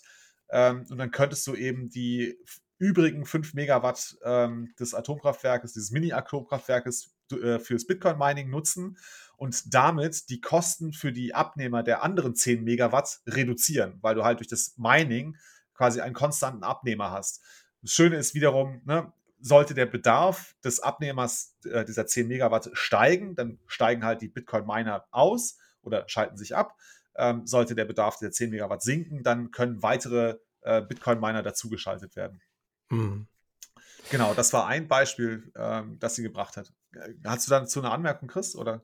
Äh, ja, genau. Bei diesem Oklo, da war, glaube ich, die Idee, dass die diese kleinen Kraftwerke ähm, Brennstäbe benutzen, die aus großen Kraftwerken kommen, die ansonsten dann ähm, irgendwie im, ah, okay. im Erdreich mhm. verschwinden müssen und dass die aber eben weiterhin radioaktiv sind und Energie bereitstellen können und dass die dann eben in so einem kleinen Kraftwerk ähm, noch weiterverwendet werden können und die Energie so abgebaut werden kann. Das war, glaube ich, auch mhm. nochmal ein Aspekt davon. Aber es ist, glaube ich, auch eher so ein bisschen wie so eine Zukunftsvision, ne? die da wie so ein. Genau. Ja, das zweite Beispiel, das sie hat, war ja das, eine Firma, von der ich noch nie gehört hatte, PRTI. Ähm, die haben die Idee, dass sie Autoreifen in Kohlenwasserstoff äh, umwandeln wollen. Und äh, bei diesem Prozess entsteht wohl auch wieder Erdgas, ähm, den man halt dann wieder, so wie beim Flat Gas Mining, äh, wieder fürs, äh, fürs, äh, ja, fürs Bitcoin Mining äh, nutzen könnte. Ähm, ich glaube, der interessanteste Punkt hierbei ist, dass das Bitcoin Mining dabei helfen kann, anfängliche Investitionen in, ne, jetzt in, in Energieerzeuger ähm, ja, zu, zu erleichtern, weil du halt einfach sicherstellen kannst, du hast einen flexiblen, jederzeit zu- und abschaltbaren Abnehmer von Energie, ähm, der dir auch noch, also wenn du ihn selber betreibst, äh, auch noch äh, Bitcoin reinspielen würde oder halt Einkommen einspielen würde. Ja, mhm. genau. Das liegt ja auch dann prinzipiell daran, wenn wir jetzt so mal von Entwicklungsländern reden, die halt keine extrem gut ausgebautes Strom- und Energienetz haben, aber die sind meistens in mediterranen und in äh, Ecuador nahen Regionen, wo meistens gutes Wetter ist. Das heißt, die, das Potenzial dort zum Beispiel äh, Solarenergie abzugreifen ist enorm. Und, aber das Problem ist, die Infrastruktur ist nicht vorhanden. Aber um diese initiale Infrastruktur zu finanzieren, könnte man dort äh, dezentrale Kraftwerke aufbauen, die die äh, gestrandete Energie dann, sage ich jetzt mal platt gesagt, in der Wüste irgendwo abgreifen oder die ähm, Hydroenergie abgreifen und man diese dort dann mit, äh, mit Bitcoin-Mining äh, querfinanzieren könnte, diese Infrastruktur. Und wenn dann die Infrastruktur irgendwann dann so weit ausgebaut ist, dass, dass damit urbane Regionen in, versorgt werden können, dann können wir wieder bei dem Beispiel, was der Jan Paul eben sagte, dass Bitcoin-Miner sehr flexibel sind, dann können die wiederum umziehen und eine andere Startinfrastruktur ja, befruchten, nenne ich es jetzt einfach mal. Mhm. Ja, sie führt, führt hier ein langes Zitat an ähm, aus einem Interview äh, aus dem Peter, Peter McCormack Podcast mit Harry Sudok. Ähm, das habe ich zufälligerweise auch gehört, irgendwie im Juni 21. Ähm, da, der ist der Vice President of Strategy beim Bitcoin Mining Unternehmen Grid. Und die machen genau das. Also die ähm, nutzen also Bitcoin-Miner, um diese Regelenergie-Geschichte dazu voranzutreiben. Das ist super interessant. Also wer, wer da Interesse hat, sich weiter reinzufuchsen. Ich fand das ziemlich komplex, was er da erklärt hat. Ich habe das auch damals nicht alles verstanden. Er führt da so ein paar, paar, Beispiele an, wie so ein altes Krankenhaus irgendwie wieder genutzt wird und so. Ähm, ja, macht Spaß, das macht Spaß, ihm zuzuhören. Wir können ja die Folge vielleicht verlinken. Ich suche die mal. Ja, raus. das machen wir auf jeden Fall. Ja.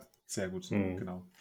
Ähm, genau, ich glaube, das reicht auch, ne, um, äh, also für Beispiele, wo Bitcoin äh, ansonsten irgendwie ja verschwendete oder ne, verlorene Energie nutzbar machen könnte, ähm, um das nochmal auszuleuchten. Es gibt dann noch ein Kapitel, ähm, wo sie sich mit äh, anderen ähm, Konsensmethoden auseinandersetzt, namentlich natürlich dem am weitesten bekannten Proof of Stake. Ähm, wir sind jetzt schon weit über eine Stunde in unserem Gespräch. Das würde ich ganz gerne noch mal kurz halten, oder? Also Proof ja. of Stake ist Blödsinn. Punkt. Oder haben wir noch andere? Ja. äh, ganz kurz, also sie, sie zitiert ein Interview aus dem äh, aus diesem Campus Campus Mining Podcast äh, mit Ben Eddington Edgington, der ist wohl ein, ich kenne den auch nicht, ist irgendwie wohl ein äh, Entwickler beim in der Ethereum-Welt und der erklärt dann, wie dieses Proof of Stake und die Entscheidung und wie das zustande kommt. Und dann hörst du dir das an und denkst als Bitcoiner, echt Leute, ist das euer Ernst? Das ist so kompliziert und so. Also lest es, hört es euch an, lest es euch durch. Ja. Das ist, also aus, Bit, aus Bitcoin-Sicht ist das alles Quatsch. Da fand ich ganz ganz prägnant, äh, was er gesagt hat, ähm, ne, dass er sagte, du brauchst für Proof of Work brauchst du ein paar hundert Zeilen Code und bei Proof of Stake sind wir ein paar, paar hunderttausend Zeilen Code. Ähm, ja. Also ich als Nicht-Programmierer kann das natürlich nicht interpretieren, aber ich glaube, Thorsten, du würdest zustimmen, dass da natürlich das Risiko von äh, Fehlern, Bugs und auch Angriffsflächen sich dadurch natürlich auch vergrößert. Ja, absolut. Ich meine, das ist ja, es liegt ja eigentlich intuitiv nah, dass halt je mehr, je größer die Quelle, die Basis ist, desto mehr Fehler können auch passieren. Und ja, es gibt immer Bugs in Software. Mhm. Das lässt ja. sich eigentlich kaum vermeiden in irgendeiner Form. Und äh, ja, je mehr Code man hat, desto mehr Leute müsste man prinzipiell auch haben, die da drüber gucken, aber sei es drum. Äh, aber zusammenfassend kann man definitiv sagen, so äh, schließt das auch Lynn Alden dann in diesem Kapitel ab, dass äh, Proof of Stake auch aus ihrer Sicht zu viele Trade-offs eingeht, die äh, für ein zensurresistentes, dezentrales, globales Geld einfach nicht, ist Proof of Stake einfach nicht geeignet. Für andere Anwendungsfälle mag es vielleicht dann sinnvoll sein, diesen Konsensmechanismus zu verwenden, aber nicht für den Use Case, den Bitcoin erfüllen möchte. Und das ist genau der, den ich gerade gesagt habe. Und da kommt für sie auch nur Proof of Work in Frage. Mhm. Zur Zusammenfassung, oder?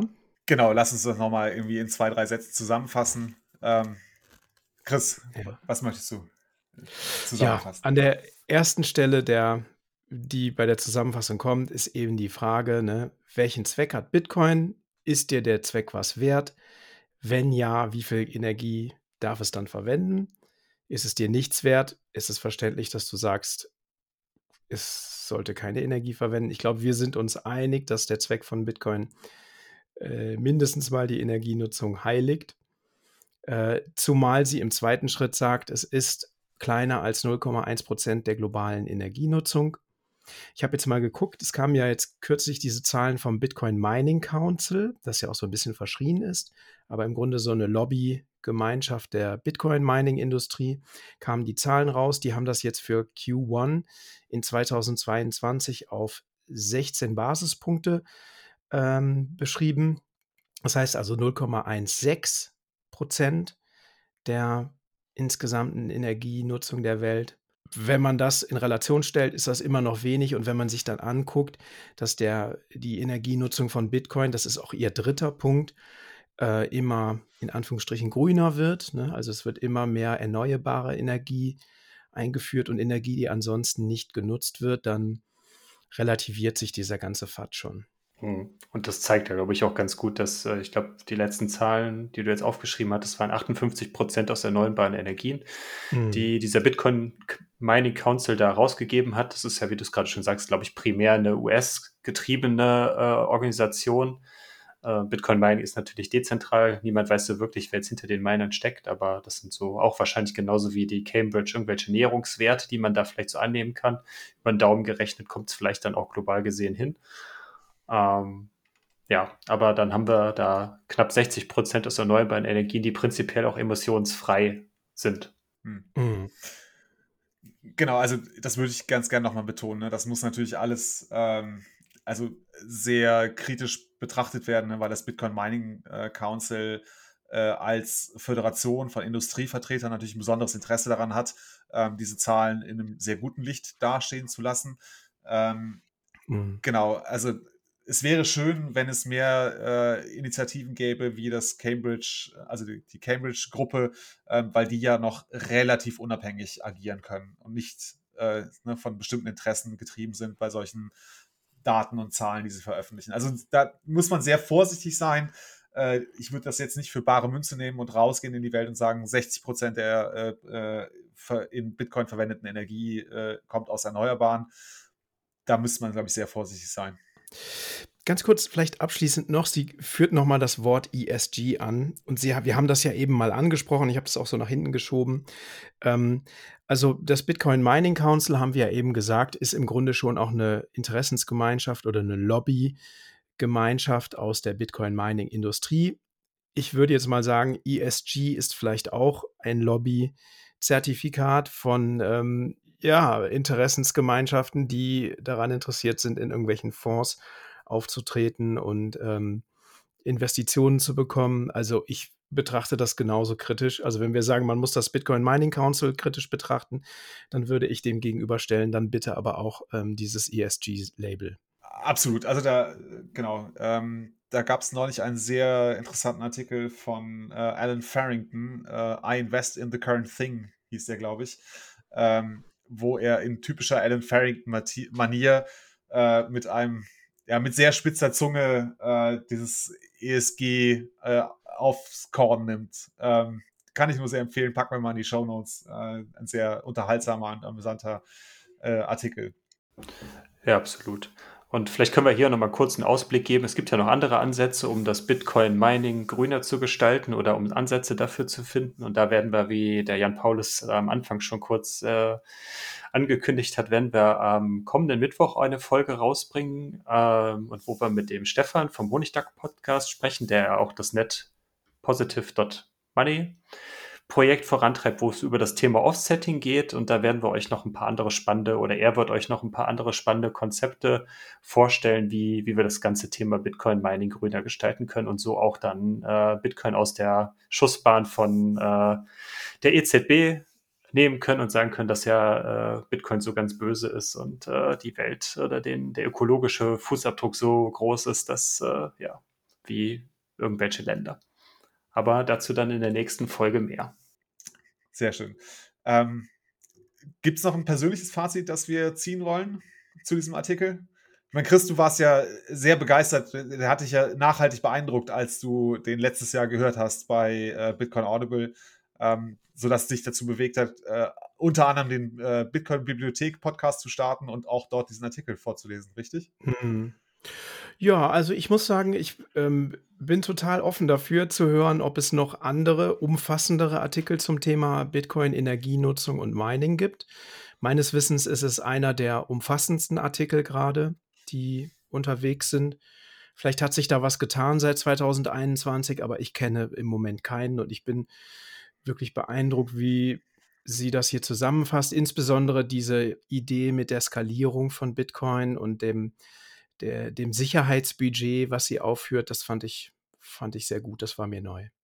Was, also, äh, was ich noch sehr spannend fand, äh, was ich auch, glaube ich, schon äh, während äh, unseres Gesprächs hier ähm, erwähnt hatte, war, äh, dass sie nochmal ganz klar aufgezeigt hat, wie flexibel einsetzbar das Bitcoin-Mining ist. Ne? Also, dass es nicht nur äh, lokal flexibel ist, also sehr schnell ähm, von einem Ort zum anderen Ort beweg sich bewegen kann, wie zum Beispiel nach dem China Mining Ban ähm, hat sich ja die Hashrate sehr, sehr schnell wieder äh, äh, erledigt oder also wieder erholt. Nicht erledigt, aber wieder erholt.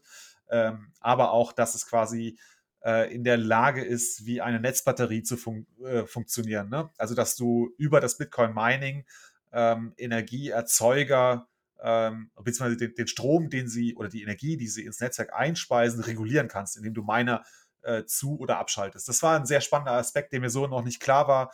Ähm, genau, das fand ich, hat sie nochmal, also hat es für mich nochmal sehr deutlich. Eine Sache, die würde mir, die fehlt mir vielleicht in dem Artikel, ein Aspekt, und zwar ähm, das Argument, dass Bitcoin Mining dazu tendiert, sich zu zentralisieren.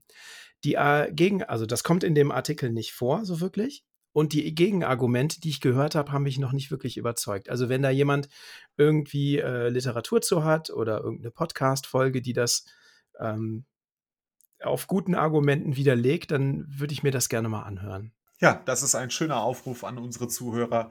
Ähm, wenn sich da jemand besonders auskennt mit dem Thema, würden wir uns sehr freuen über Feedback, Kommentare und insbesondere zu der Frage, die der Chris gerade gestellt hat. Ähm, droht die Gefahr einer Mining-Zentralisierung? Thorsten, wie sieht es bei dir aus? Hast du noch ein persönliches Fazit aus diesem Artikel? Ich kann mich nur eigentlich dem Jesse anschließen, der mit seiner Aussage hat es in der letzten Folge sehr gut auf den Punkt gebracht. Bitcoin verbraucht eigentlich viel zu wenig Energie und für das seltenste und wertvollste Asset oder das, das beste Geld, was wir aktuell auf diesem Planeten haben, brauchen wir mehr Sicherheit und dafür muss Bitcoin noch viel mehr Energie verbrauchen, weil es ist es wert. Und mehr kann ich dazu eigentlich nicht sagen. Das ist ein wunderbares Schlusswort. Dann bedanke ich mich bei euch beiden, Chris, Thorsten, schön, dass ihr dabei wart. Es heißt wie immer, focus on the signal, not on the noise. Bis bald. Schönen Abend. Ciao, ciao. Ciao, ciao.